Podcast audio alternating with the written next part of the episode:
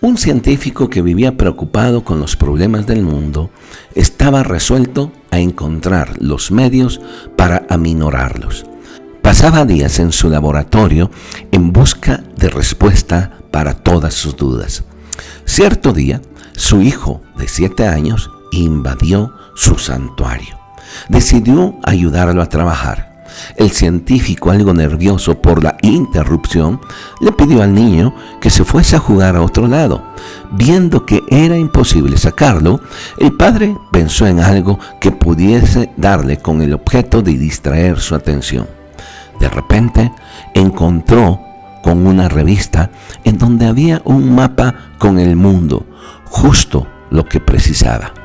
Con unas tijeras recortó el mapa en varios pedazos y junto con un rollo de cinta se lo entregó a su hijo diciendo, como te gustan los rompecabezas, te voy a dar el mundo todo roto para que lo repares sin ayuda de nadie. Entonces calculó que al pequeño le llevarían aproximadamente unos 10 días componer el mapa. Pero no fue así. Pasadas algunas horas, escuchó la voz del niño que lo llamaba calmadamente. Ya hice todo. Conseguí terminarlo. Al principio el padre no creyó en el niño. Pensó que sería imposible que a su edad hubiera conseguido recomponer un mapa que jamás había visto antes. Desconfiado el científico, levantó la vista de sus anotaciones con la certeza de que vería el trabajo digno de un niño. Para su sorpresa, el mapa estaba completo.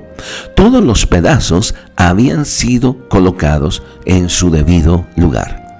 ¿Cómo era posible? ¿Cómo el niño había sido capaz de hacerlo? De esta manera, el padre preguntó con asombro a su hijo, Hijito, tú no sabías cómo era el mundo, pero ¿cómo lo lograste? Papá, respondió el niño, yo no sabía cómo era el mundo, pero cuando sacaste el mapa de la revista para recortarlo, vi que del otro lado estaba la figura de un hombre. Así que di la vuelta a los recortes y comencé a recomponer al hombre que sí sabía cómo era. Cuando conseguí arreglar al hombre, di vuelta la hoja y vi que había arreglado al mundo. Si comenzamos por el principio de las cosas saldrán mejor. Ese principio es nuestra relación con Dios. Somos nosotros, es nuestro corazón. Nosotros no podemos hacerlo solos. Necesitamos la ayuda de aquel que nos hizo, del fabricante. Y ese es Dios. ¿Qué le parece si hoy, en un acto de fe y de valor y honestidad, le pedimos a Jesús que entre a nuestras vidas y empecemos a componer nuestro corazón.